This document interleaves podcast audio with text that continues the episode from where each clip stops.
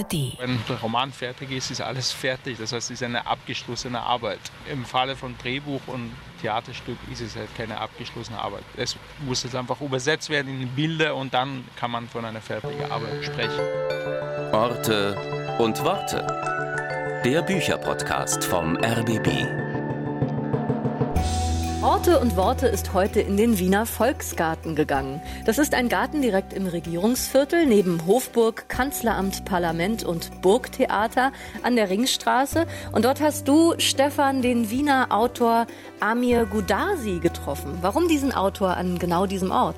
Ja, Orte und Worte geht ja immer mit Autoren und Autorinnen an Orte, die eine Bedeutung entweder für das Schreiben, für den Text selbst oder für die Autoren haben. Und der Volksgarten, der hat eine Bedeutung für Amir Goudarzi. Er spielt sowohl eine Rolle in seinem Roman Das Ende ist nah, als auch für den Schreibprozess an sich. Hierhin kommt er nämlich zum Nachdenken und Spazierengehen, also eine Art Refugium. Hier ist er gern hingekommen nach seiner Flucht aus dem Iran, sagt er. Hier macht er geistige Spaziergänge bis heute. Geboren ist Amir Goudarzi in Teheran. Er hat dort an der Theaterschule studiert, szenisches Schreiben gelernt. 2009 floh er dann. Er hatte an Demonstrationen gegen die Mullahs teilgenommen und mit seinen Theaterstücken, er ist ja hauptsächlich Dramatiker, hat er viele Preise gewonnen. Aktuell ist er Hausautor des Nationaltheaters Mannheim und an diesem Roman, es ist sein erster, hat er im literarischen Kolloquium Berlin übrigens gearbeitet. Da war er vor zwei Jahren Stipendiat.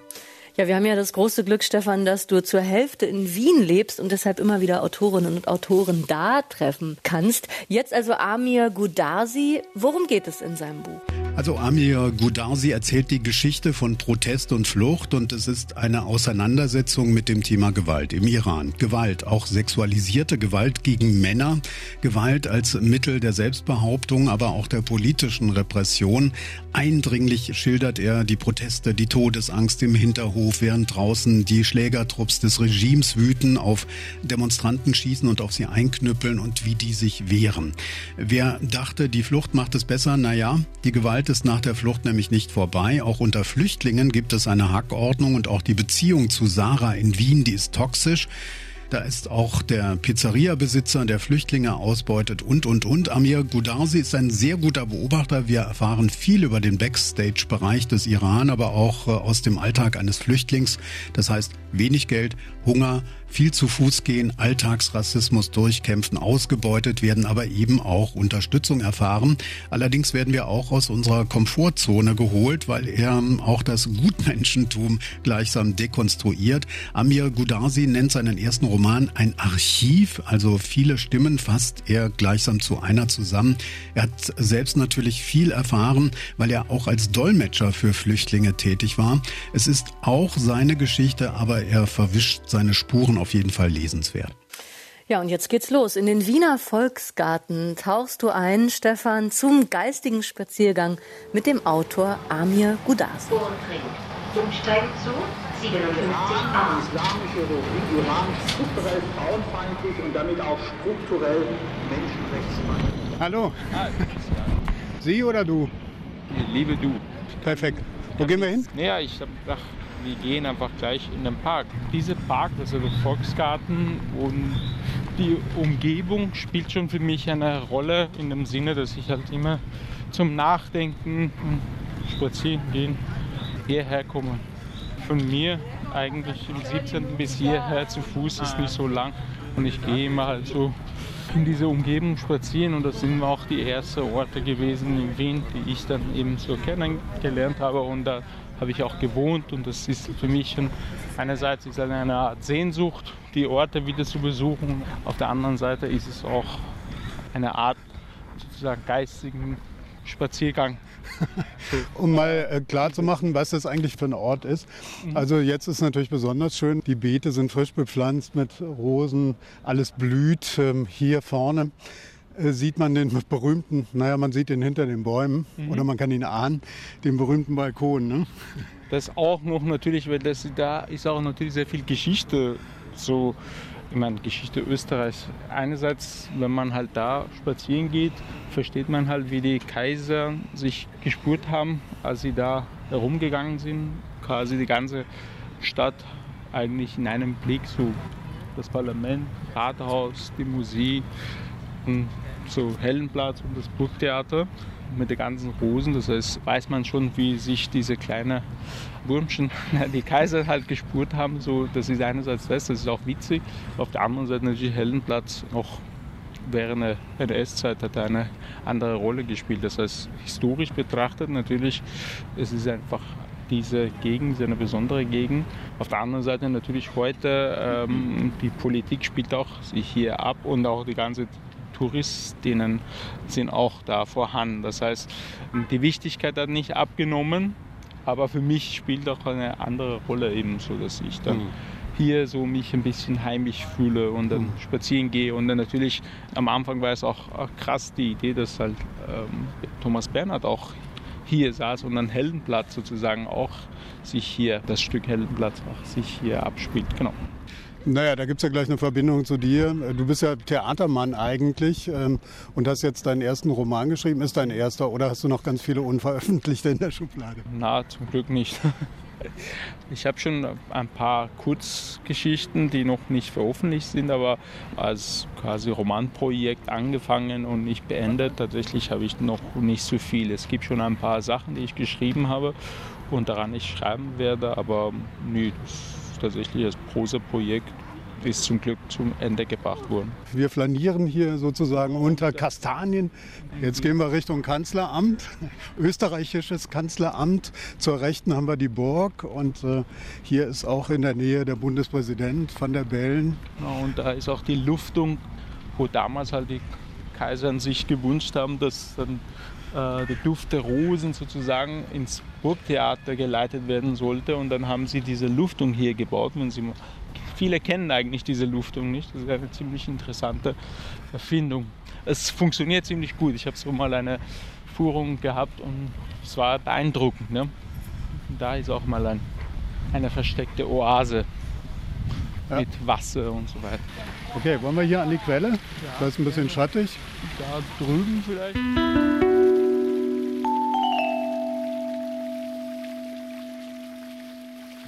Du kommst ja eigentlich vom Theater. Du hast ja auch mhm. Theater gelernt, szenisches Schreiben gelernt, damals in Teheran, dann hier auch in Wien. Und hast ja bisher eher Theaterstücke geschrieben, aber auch fürs Fernsehen gearbeitet, Serien geschrieben, Drehbücher geschrieben. Ja. Wenn du mal die Genres so nebeneinander legst, was ist dir das Liebste? Ich glaube, es hat ja irgendwie damit zu tun, was ich erzählen will und welche Ideen ich umsetzen möchte. Und je nachdem dann kommen eigentlich die Genre mit der Idee.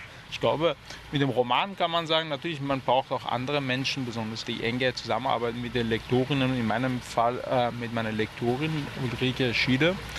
Aber da kann man schon sagen, wenn der Roman fertig ist, ist alles fertig. Das heißt, es ist eine abgeschlossene Arbeit. Im Falle von Drehbuch und Theaterstück ist es halt keine abgeschlossene Arbeit. Es muss jetzt einfach übersetzt werden in Bilder und dann ist, kann man von einer fertigen Arbeit sprechen. Du bist ja in Teheran geboren, 2009 geflüchtet ähm, nach Wien. Was würdest du sagen, was ist deine Heimat, was ist dein Zuhause? Ich kann nicht so viel mit Begriff Heimat anfangen. Heimat hat für mich eigentlich gar keine Bedeutung in dem Sinne, äh, wenn man so leicht einfach wechseln konnte. Auch die Sprachen sind nicht so schwierig. Man kann auch ähm, schnell heimisch werden in anderen Sprachen. Heimat ist für mich ein Unbegriff, ehrlich gesagt. Aber zu Hause fühle ich mich in Wien und nur in Wien. Warum? Was macht zu Hause aus? Ich habe meine Freunde hier, ich fühle mich wohl, ich kenne diese Stadt einen auswendig. Das ist etwas, was mich dann zu Hause fühlen lässt. Und ich kann es auch wirklich oft sagen, wenn ich dann weg bin, oft in Deutschland wegen Arbeit oder woanders lebe, kurz, ich vermisse diese Stadt. Obwohl diese Stadt eine sehr so unsympathische Stadt ist, aber es ist mein Zuhause. Und mm, ohne Wien kann ich einfach halt nicht weiterkommen. Ich kann mir auch nicht vorstellen, im deutschsprachigen Raum woanders zu leben. Das ist halt nur diese Stadt mit allen diesen unsympathischen Menschen, unsympathischen Zügen, die diese Stadt hat. Und ich will ja nicht überhaupt über das Land zu sprechen, dann ähm, ja, da komme ich immer so kurz. Was ist denn hier so unsympathisch? Hm. gute Frage. Man, man, soll einfach selber ein eigenes Bild machen. Ähm, ich glaube, du kannst es auch mal diese Frage beantworten. Als ein Mensch, der dann hierher gezogen ist. Und du bist halt nicht ganz da, aber du bist auch doch oft da. Also mein Gefühl von Wien ist, ähm, äh, es dauert ziemlich lange, bis man so warm wird mit den Leuten. Also es ist keine Stadt, die einen sofort umarmt. Ja, das, das kann ich unterschreiben auf jeden Fall. Und warm werden ist auch eine Sache, ich glaube. Ähm, am Ende wird man ja gar nicht warm, aber das gefällt mir auch irgendwie. Ich habe mich ertappt, das erste Mal oder die eine der ersten Male, wo ich dann in Berlin war. Ich war in der U-Bahn, habe so rumgeschaut. Damals habe ich auch kein iPhone gehabt, dass ich halt drauf klotzen kann. Und dann hat eine junge Frau mich gefragt, so, ob ich was brauche, ob ich Hilfe brauche, ob ich nach einer Adresse suche. Und ich war so ein bisschen skeptisch und ich habe dann sie angeschaut und habe mich gefragt, will sie mich jetzt beklauen oder nicht. Dann habe ich ähm, gemerkt, dass Wien mich eigentlich umarmt hatte und ich dann diese Zunge angenommen habe. Das heißt, so genau, dass man sofort skeptisch wird, wenn jemand freundlich ist. Wenn wir mal über deinen Roman äh, sprechen, das Ende ist nah, dein erster Roman. Du hast ja auch vorher in deinen Theaterstücken immer wieder auch das Thema Flucht ähm, beackert. Es ist ja auch ein bisschen deine Geschichte. Würdest du sagen, autobiografisch oder autofiktional? Weder noch dieses Geheimnis kann ich nicht luften. ja. Gut, dann lassen wir es mal im Geheimen. Das macht es ja auch interessant. Ähm, steigen wir mal ein. Das Buch startet ja 2009, also in dem Jahr, in dem du aus dem Iran geflüchtet bist. Ähm, da waren die Mullahs schon einige Jahre an der Macht und dort gab es Proteste. Jetzt gibt es wieder Proteste. Ich bin vorhin hergekommen vom Karlsplatz und vorne ist ein Stand. Ähm, die machten gerade Werbung kann man nicht sagen, also politische Propaganda, um aufmerksam zu machen auf äh, die Situation aktuell. Wenn du es mal vergleichst, äh, damals und heute, wie ist die Situation? Damals natürlich, als ich 2009 nach Wien kam, das war halt die Proteste 2009 waren, glaube ich, der zweitgrößte Proteste, obwohl gab es natürlich auch einige kleinere Proteste in Mashhad äh, zum Beispiel, aber es war eben 2009 und, 9 und 1999 oder halt 2000 wo die Studentenbewegung dann niedergeschlagen worden ist oder niedergeschossen worden ist. Es waren halt die zweitgrößte Bewegung. Aber seitdem ich dann äh, das Land verlassen habe, sehen wir, dass die Proteste eigentlich immer in kleineren Abständen stattfinden. Das heißt, waren früher jedes zweite Jahr, jetzt ist fast jährlich geworden oder sogar fast jeden sechsten Monat gibt es einen Grund überhaupt, dass die Leute auf die Straße kommen. Die Menschen haben eigentlich eines gemein. Sie wissen, was sie nicht wollen. Das ist das iranische Regime. Sie haben dieses Regime satt seit Anfang an. Und jetzt versuchen sie einfach, dieses Regime loszuwerden. Ich habe es auch in meinem Roman dann geschrieben. Dieses Regime ist wie der Film Burgenengel von Buñuel. Die Leute sind gefangen eigentlich in diesem Raum und sie konnten den Raum nicht verlassen. Und das ist, glaube ich, dieses Regime. Ich weiß nicht, wie die iranische Bevölkerung sonst dann zum Ausdruck bringen sollte, dass sie dieses Regime nicht haben wollen. Aber irgendwie leider haben sie nicht so viel Erfolg aus den Fängen dieses Regimes halt befreit zu werden. Ja. Ich hoffe sehr, dass es dann bald soweit ist.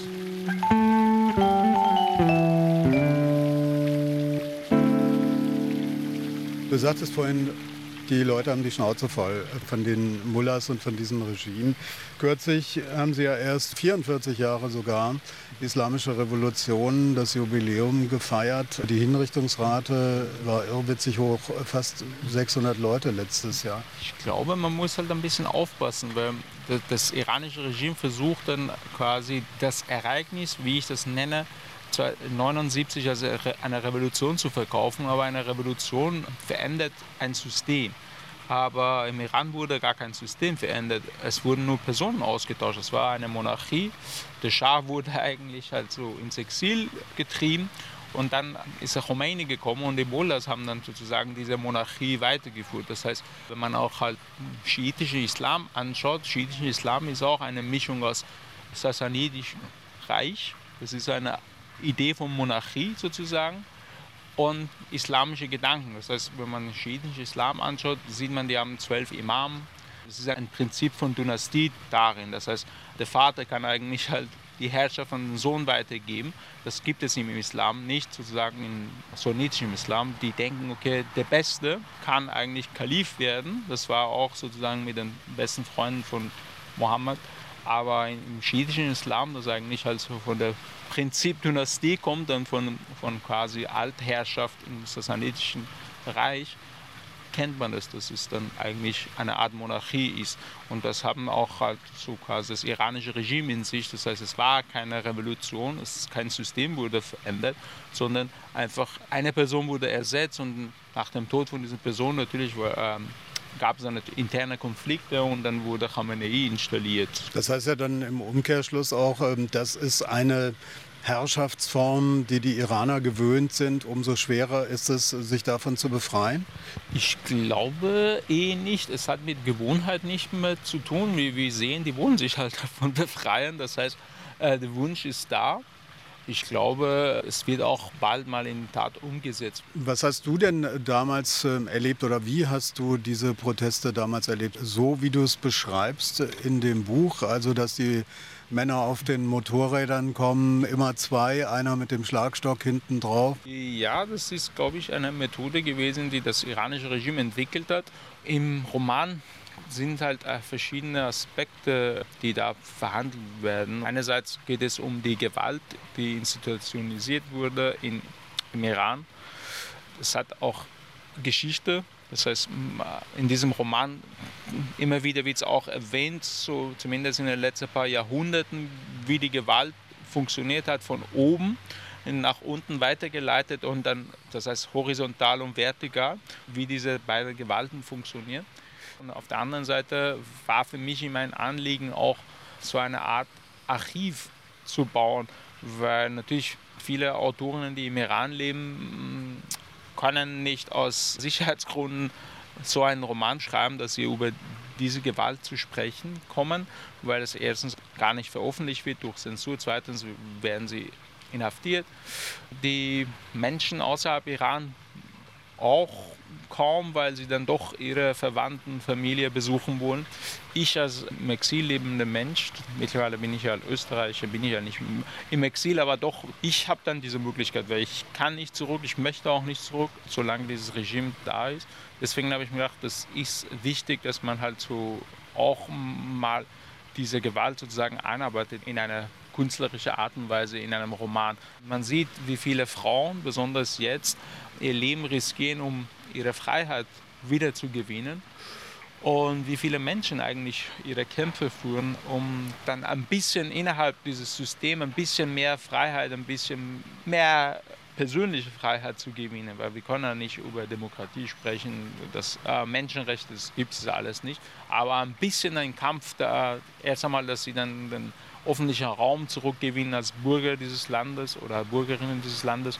Und zweitens, dass sie auch halt nicht mehr zwangsläufig eigentlich Hijab tragen müssen und so weiter. Das wissen wir halt die Forderung. Also wenn ich dich richtig verstehe, es ist nicht nur deine Stimme, die da aus dem Roman spricht, sondern es ist ein vielstimmiger Chor eigentlich. Wollte ich nicht so schizophren so einen Satz sagen, aber wenn du das sagst, ich widerspreche es nicht. Ja, also wenn du sagst, es ist ein Archiv im Grunde genommen. Ähm, sprechen da jetzt äh, auch die Leute, die jetzt dort auf die Straße gehen. Was mich wirklich negativ beeindruckt hat, ist diese unfassbare Brutalität und ganz besonders, und das war mir neu, Gewalt gegenüber Jungs. Also du beschreibst äh, dieses Prinzip äh, von Schach, Schach äh, auf der Straße sinngemäß, ich kriege den Satz nicht mal ganz zusammen, äh, wir müssen erst sie ficken, bevor sie uns ficken. Naja, das ist leider etwas, was dann natürlich oft wegen Scham dann verschwiegen wird. Einerseits haben wir mit einem Regime zu tun, das es halt ganz rigoros die Geschlechter trennt in meinem Fall war es so, wir hatten eigentlich mit Mädchen, also als Junge, gar nichts zu tun gehabt, bis der Fakt quasi der erste Tag, wo wir in der Universität waren, auf einmal sitzen wir halt neben so junge Frauen. Das ist natürlich halt so ein bisschen ein Schock.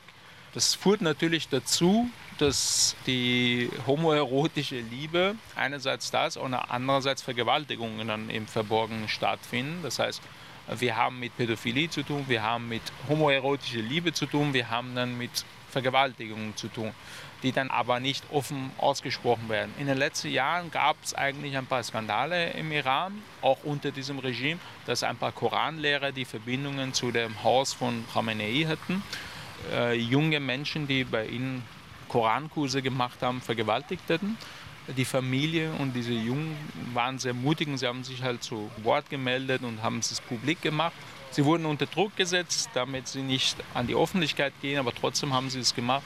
Und das war so ein erster Schritt, dass man ein bisschen, wirklich ein kleines Teilchen von diesem Eisberg sieht. Aber ich glaube, das Problem und diese Gewalt, die dann gegen Männer gerichtet ist, ist dann enorm. Du schreibst an einer Stelle in dem Buch, auch wieder sinngemäß, nicht die sind schwul, die die anderen ficken, sondern nur die, die gefickt werden.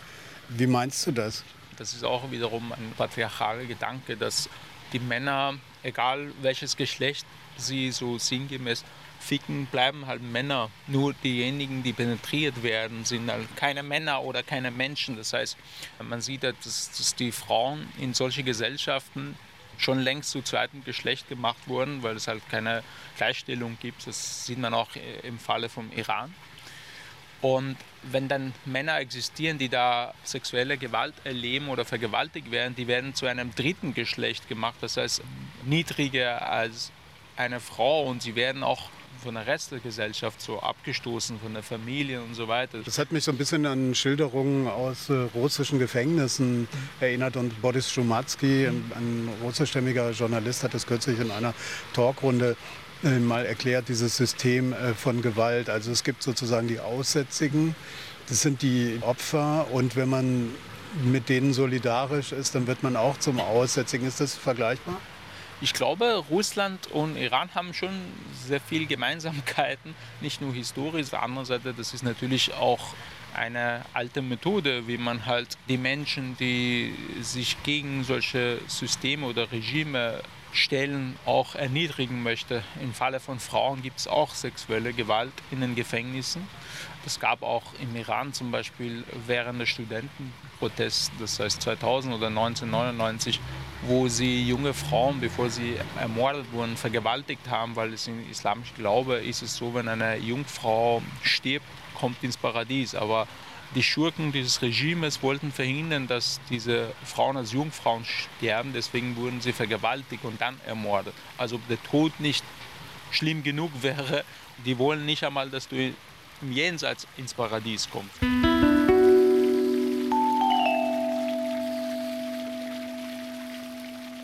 Dein Buch, es ist ja in Collageform äh, geschrieben, so habe ich es empfunden. Also es gibt ja verschiedene Erzählstränge.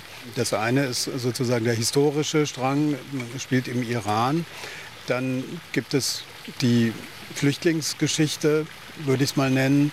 Und dann gibt es ja noch innerhalb der Flüchtlingsgeschichte äh, noch weitere Erzählstränge. Da gibt es den Job, da gibt es die Beziehung zu dieser Sarah. Warum diese Technik? Dieser ganze Roman ist halt gebaut wie ein Haus. Das heißt, wir haben sein Fundament und dann gibt es Mezzanin, was auch sehr österreichisch ist. Und dann gibt es erste Etage, zweite Etage und so dritte Etage. Das heißt, wir beginnen mit Mezzanin, wir beginnen nicht mit Erdgeschoss, wie es ist, weil die Fundamente sind da. Wir beginnen eigentlich, als die Proteste schon losgegangen sind. Das heißt, wir sind schon mittendrin ein Erdgeschoss brauchen wir nicht und die Fundamente brauchen wir nicht und dann baue ich halt drauf. Dieser Roman hätte eigentlich noch weitere Stränge gehabt. Wir haben uns am Ende halt entschieden, dass es dann doch so wird, wie es ist. Für mich sind diese Formen, glaube ich, verbunden mit dem Thema. Einerseits habe ich natürlich äh, so Dialog in dem Roman, andererseits habe ich Briefformen zu, glaube ich, Notizbucheinträge, an Briefwechsel, all das, glaube ich, das hat auch so etwas von einem Archiv, aber ich glaube, das vermittelt ein bisschen auch das, was ich dann eben gerne vermitteln wollte. Und das ist natürlich für mich auch interessant gewesen, das in diese Form reinzupacken. Also im Grunde genommen ist ja auch das Ankommen hier von Gewalt begleitet, also auch die Gewalt unter den Flüchtlingen, das gegenseitige Ausstechen. Hast du das so erlebt? gab es auch halt Momente, die ich das auch erlebt habe und ich habe es auch sehr oft beobachtet. Der Unterschied ist halt so in diesem Buch, man sieht den Iran so volle sexualisierte Gewalt und körperliche Gewalt und dann Österreich, die dann auch wiederum mit psychischen Gewalt arbeitet. Das heißt, ausgestoßen sein, verhasst zu sein, als ein Geflüchteter auch gebrandmarkt zu sein, hat sehr viel mit psychischer Gewalt zu tun. Diese Einsamkeit, Außenseitertum. Und beides hat dann schlimme Gesichter und Seiten und das versuche ich in dem Buch dann zu beschreiben. Wie empfindest du denn im Moment Österreich? Du hast gesagt, du hast mittlerweile die österreichische Staatsbürgerschaft. Wie geht es dir damit, was jetzt gerade politisch hier so passiert? Ich habe eine österreichische Staatsbürgerschaft rechtmäßig erworben. Das heißt, ich musste sehr viel dafür tun, damit ich diese Staatsbürgerschaft erwerben darf. Sechs Jahre lang mindestens musste man da sein, musste man auch gewisse Summen Gelder verdienen, drei Jahre lang, um dann überhaupt einen Antrag stellen zu können. Das erzähle ich, um zu sagen, um auf den Punkt zu kommen, dass ich eigentlich sehr viel für dieses Land und für diese Staatsbürgerschaft gemacht habe, als die Menschen, die das halt nur geerbt haben, so durch Geburt. Und so empfinde ich es auch. Deswegen, es geht mir sehr nah, wenn ich dann sehe, dass es politisch in diesem Land halt alles den Bach runtergeht, immer so ein bisschen rechter wird und rechter wird. Weil ich habe einmal ein Land verloren und ein zweites Mal will ich das nicht. Das heißt, das ist natürlich auch ein bisschen mit Angst verbunden. Und manchmal sind die Leute ziemlich wütend oder aggressiv mir gegenüber, wenn ich halt eine Art Kritik übe, Österreich gegenüber. Aber wenn man etwas so sehr liebt, ist man auch hart in Kritik. Und ich habe auch erlebt, wie man schnell etwas verlieren kann. Und ich will es halt nicht im Falle von Österreich wieder erleben. Und das ist trotzdem sehr beängstigend, wenn man schaut, wie in Österreich halt gewählt wird, wie in Österreich gedacht wird, wie vereinfacht quasi diese Idee ist. Es gibt so Krisen in der Welt, wir wählen halt die Nazis, wir wählen halt die Rechten. Das ist schon sehr traurig, das macht mich auch wütend, aber ändern kann ich es nicht.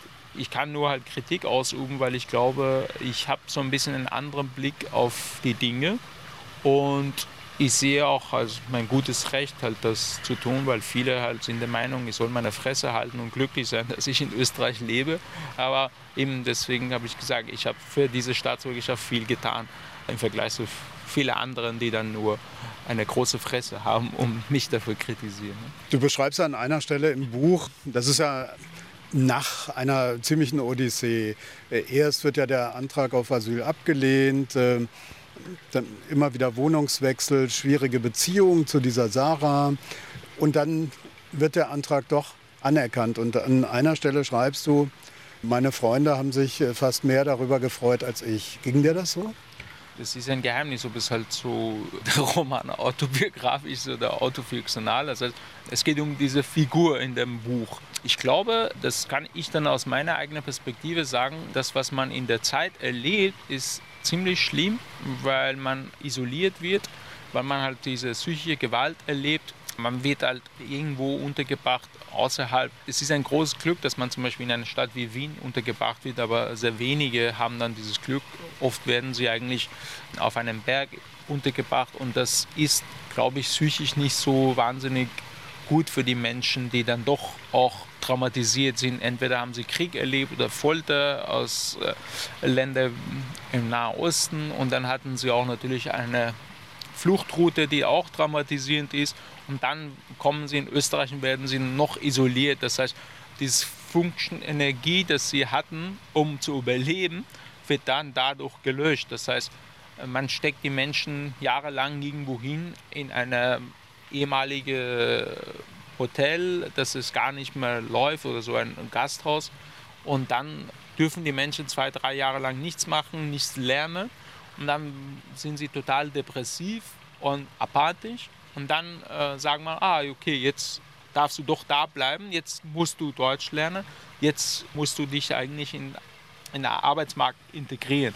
Ich glaube, da gibt es eine komische Vermischung zwischen Arbeitsmigrantinnen und Geflüchteten, weil die Geflüchteten, wenn man glaubt, dass sie tatsächlich Schutz verdient haben, dann glaubt man auch daran, dass sie traumatisiert sind. Da muss man ihnen auch Zeit geben, dass sie sich erholen, weil ein traumatisierter Mensch, der Krieg erlebt hat, gefoltert wurde, auf der Route war und dann doch hier in Österreich diese psychische Gewalt erlebt, kann er nicht gleich beginnen, eine neue Sprache zu lernen und gleich auch sich in den Arbeitsmarkt integrieren. Das ist auch verrückt. Acht, neun Jahre lang abwarten, das macht mit einem noch was. Ich werde dir sagen, ich werde dich mal irgendwo sechs Monate einsperren oder sitzen lassen und du wartest auf etwas, das eigentlich entscheidet, ob du da leben darfst oder nicht und werde dich sechs Monate danach fragen, was das mit dir psychisch gemacht hat. Das ist schon sehr gewaltvoll. Textstelle, was hast du für eine mitgebracht? Ich hatte so an die Proteste gedacht, aber ähm, was hast du? Okay, ich habe äh, mir da auch was ausgesucht. Ähm, also mehrere zu den Protesten mit den Motorrädern mhm. oder eine Stelle zum Volksgarten. Ja, das ist. Wie du, wie du möchtest. Nein, ich finde es super. Ja. Dann, ich hatte es ähm, hier auch mit den Motorrädern, genau. Diese? Ja. Okay, na dann, leg mal los. Da hören Sie wieder Motorräder, die sich von vorne nähern. Die brennenden Mülltonnen qualmen sehr stark, Steine fliegen. Die Motorräder können nicht weiterfahren. Wenn, auf einmal tauchen von hinten Polizisten zu Fuß auf. Die Menge rennt in Richtung der Motorräder. Überall beginnen Kämpfe. Die Polizisten sitzen jeweils zu zwei auf einem Motorrad und der, der hinten sitzt, schlägt mit dem Schlagstock auf die Köpfe. So fest und brutal, dass viele ohnmächtig werden, manchmal auch sterben oder auf der Straße liegen bleiben. Und dann der zweite, glaube ich, Textstelle, die du ausgesucht hast, klugerweise ausgesucht hast, geht es um Volksgarten. Er ist im Volksgarten und wartet auf sie. In diesem Park haben sie sich manchmal getroffen. Manchmal erzählte sie ihm von dem Stück hellen Platz, in dem der Park vorkommt. Und wieder bekam er leuchtende Augen. Er fand es surreal, auf den Bänken zu sitzen, auf denen früher mal Thomas Bernhard gesessen hatte.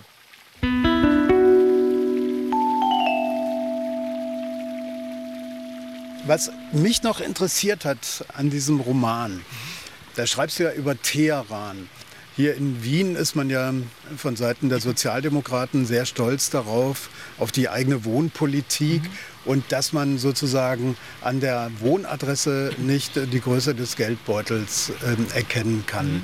Wie ist das in Teheran, wenn du mal so eine Art politische oder soziale Geografie äh, der Stadt zeichnen würdest. Was ist im Süden, was im Norden? Teheran ist eine Unstadt äh, und Wien ist eine Stadt. Das ist so ähm, ganz auf den Punkt gebracht. Als ich jung war, mussten wir innerhalb der Nacht die Wohnung verlassen. Hat man auch halt unser Zeug auf die Straße geworfen. Das heißt, das kann man gar nicht miteinander vergleichen. Aber auf der anderen Seite, dadurch, dass halt so Teheran ein Moloch ist, das ist schon so eigentlich ein, ein Monster, das keinen Kopf oder keinen Fuß hat, oder zumindest sieht man es eigentlich nicht, ist eine sehr interessante Stadt. Und dann dadurch, dass es auch natürlich halt im Herzen von islamischem Regime liegt, äh, hat zwei Gesichter. Einmal das Gesicht unter dem Tag und einmal das Gesicht in der Nacht die Menschen, die nicht in diese Geschlechternormen passten, die Homosexuellen, das heißt die Transgender, queere Menschen einerseits und dann die Prostituierte, die ganze Drogenmenschen und die junge Menschen, die natürlich als Ersatz von Clubs mit den Autos so herumgefahren sind. Es gibt einige Gegenden in Teheran, wo die jungen Menschen von Mitternacht bis in die Früh dann nur einfach herumfahren. Das ist total idiotisch, aber das ist also Ersatz für Clubs und dann äh, versuchen sie halt mit den Frauen oder halt im Falle von Frauen mit Männern in Kontakt zu kommen, Nummern austauschen, ausgehen, gemeinsam so halt essen gehen oder halt sich auf einen Café treffen. Teheran hat mich immer überrascht, das kenne ich eigentlich von Wien nicht. In Wien wird es in der Nacht immer so, es ist wie eine ältere Dame, die schlecht also müde wird und ab neun 10 schlafen geht und dann wieder am nächsten Tag aufwacht. Aber Teheran ist es nicht so. Teheran ist lebendig und in der Nacht gibt es Geschäfte, kann man essen gehen, kann man trinken, kann man einkaufen, kann man alles noch in der Nacht machen.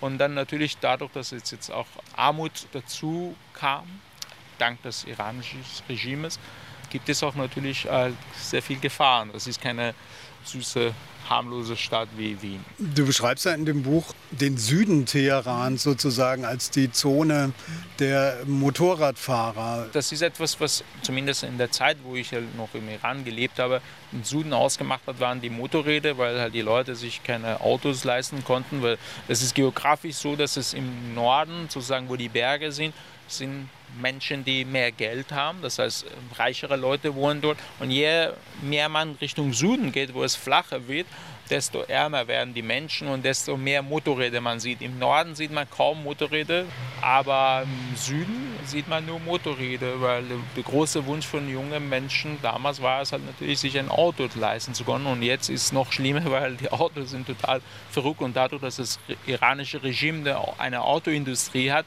lässt nicht zu, dass halt Autos importiert werden und dann die Menschen müssen überteuerten, schlechten Autos innerhalb des Landes kaufen. Genau.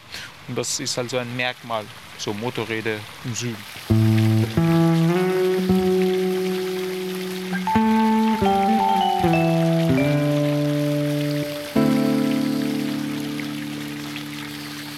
Wir empfehlen uns ja auch immer gegenseitig Bücher. Was hast du mitgebracht? Ich will einfach zuerst eine Empfehlung machen. Erst willst du meine? Ja. Okay. Kennst du das Buch? Hund, Wolf, Schakal von Besat Karim Khani. Fängt eigentlich auch in der sogenannten iranischen Revolution an. Die Mutter wird hingerichtet und der Vater flüchtet mit seinen beiden Söhnen Saam und Nima nach Berlin und landet dort in Straßengangs, Saam vor allem. Das Ganze geht natürlich schief. Er landet im Gefängnis, bewaffneter Überfall auf einen Apotheker. Der Apotheker schießt, Sam wird verletzt, sitzt seine Strafe ab, äh, kommt raus und er endet mit zwei Kugeln im Kopf. Das ist die Geschichte, aber ich finde es wahnsinnig gut erzählt. Ist so eine coole Rapper-Sprache und äh, beschreibt irgendwie ganz gut so diesen migrantischen Underground, auch so diese Underdog-Szene, diesen iranischen Vater, der versucht irgendwas wie Normalität hinzukriegen, der aber auch total depressiv ist und irgendwie versucht klarzukommen durch Taxifahren, das Geld verdient und seine Söhne, die schmieren eben ab. Das heißt, das Buch bietet eine Art Voyeurismus an, dass man das sieht und liest, dass man selber nicht quasi erleben konnte, wenn du sagst, das Migrantische, das meine ich eben so, wenn man das nicht so kennt. Aber ja, ich finde es toll. Ich wollte sie auf jeden Fall äh, mir besorgen und lesen. Gut, dass du dann noch einmal mich daran erinnerst. Ja. Ich weiß gar nicht, ob das so voyeuristisch ist. Nee, würde ich nicht sagen. Was hast du mitgebracht? Das ist halt das letzte Buch von Julia Frank, Die Welten auseinander. Es ist einfach eine verrückte Geschichte. Es ist eine autobiografische Geschichte quasi von Julia Frank.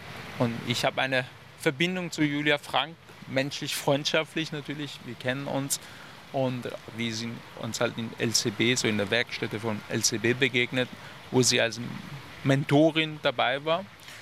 Und, und wo du ein Stipendium hattest im literarischen Kolloquium? Nee, ich hatte so separat ein Stipendium und dann war ich der Teilnehmer von dieser Werkstätte, wo ich dann an diesem Roman, das heißt das Ende ist nah, geschrieben habe. Und da sind wir uns halt begegnet ich glaube, in der Zeit, wo ich an diesem Roman geschrieben habe, musste auch Julia an ihrem Roman geschrieben haben oder fast fertig sein, weiß ich nicht genau. Als ich das Ergebnis gelesen habe letztes Jahr, war ich dann schwer beeindruckt.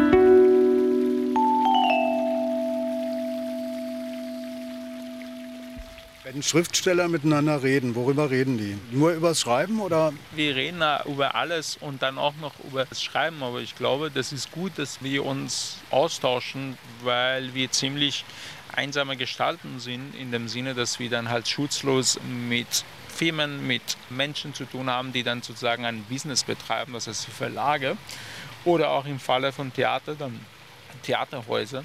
Und es ist gut, dass wir uns gegenseitig austauschen. Dann wissen wir eigentlich, wie viel Geld wir verlangen dürfen, wissen wir schon, wie wir uns unterstützen können, wissen wir schon, wie wir dann verhandeln können, wissen schon, wenn wir dann komische Sachen erleben, was auch oft vorkommt oder diskriminiert werden, wie wir uns dann tatsächlich wehren können. Was meinst du mit komisch? Das ist natürlich eher mehr im Theaterbereich. Es hat sehr viel mit Macht zu tun. Theater ist sozusagen leider einfach halt ein Ort, wo es halt sehr viel Macht mitspielt. Das heißt, Es gibt auch sexuelle ähm, Übergriffe, das als Frauen betrifft und sexuelle Übergriffe, das auch Männer betrifft. Das gibt es auch.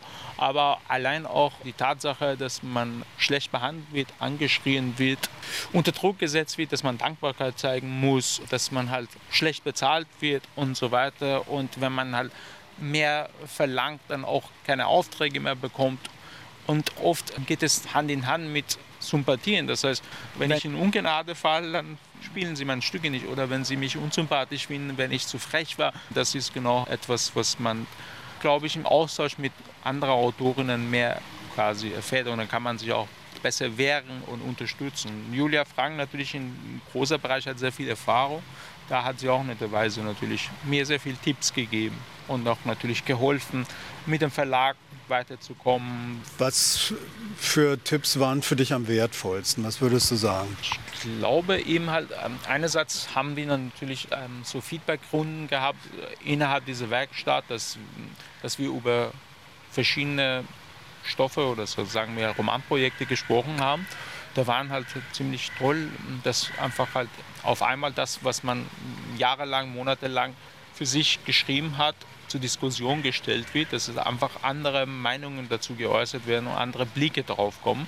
Und natürlich Julia als eine erfahrene Autorin, die dann ziemlich klug ist, auch dazu was sagt. Das war einerseits. Aber auf der anderen Seite im Laufe der Zeit, als ich dann zu einem Verlag kam, wo ich verhandelt hatte, wo ich auch über den Vertrag gesprochen habe, über die Arbeit mit dem Verlag, über die Zusammenarbeit mit meiner Lektorin oder halt Persönlichkeitsrechte, künstlerische Freiheit, das Ganze, da hatte ich eigentlich dieses Privileg, äh, immer auf Julia zuzugreifen und sie mal diesbezüglich Fragen stellen. Und ohne sie wäre ich ziemlich einsam.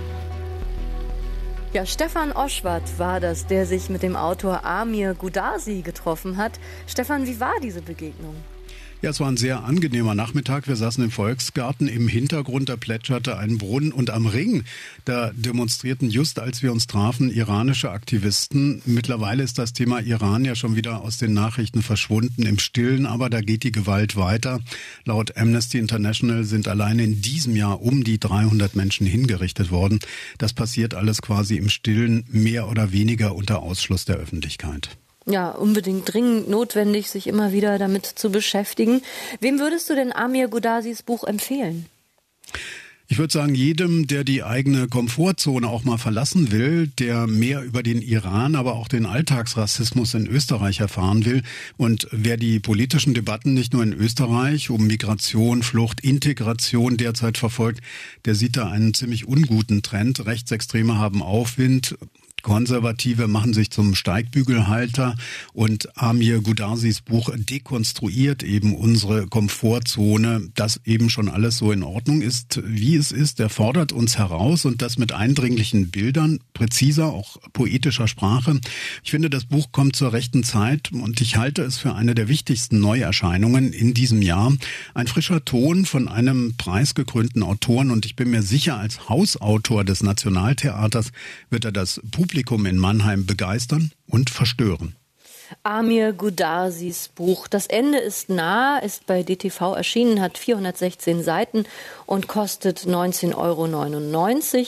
Und wer politisch auf dem Laufenden sein will, hintergründig aktuell, der ist bei den News Junkies richtig. Das ist der Podcast der KollegInnen von RBB24 Inforadio. Da wird immer werktags ein aktuelles politisches Thema vertieft. Und in der ARD Audiothek, da findet ihr momentan auch eine Folge zur feministischen Revolution im Iran und auch andere Folgen zur EU-Flüchtlings- und Asylpolitik. Und dort in der Audiothek. Da findet ihr auch Orte und Worte. Außerdem bei den Apple Podcasts, da gibt es auch mehr Infos in den Show Notes zu Autor, Buch und auch Lektüre-Empfehlungen. Wir freuen uns über Likes, äh, Kommentare und Empfehlungen. Und für heute sagen wir Tschüss. Ich bin Anne-Dore Krohn. Und ich bin Stefan Auschwart. Ciao. Orte und Worte. Der Bücherpodcast vom RBB. Redaktion Stefan Oschwart. Sounddesign Robin Rudolph. Eine Produktion von RBB Kultur und RBB 24 Inforadio.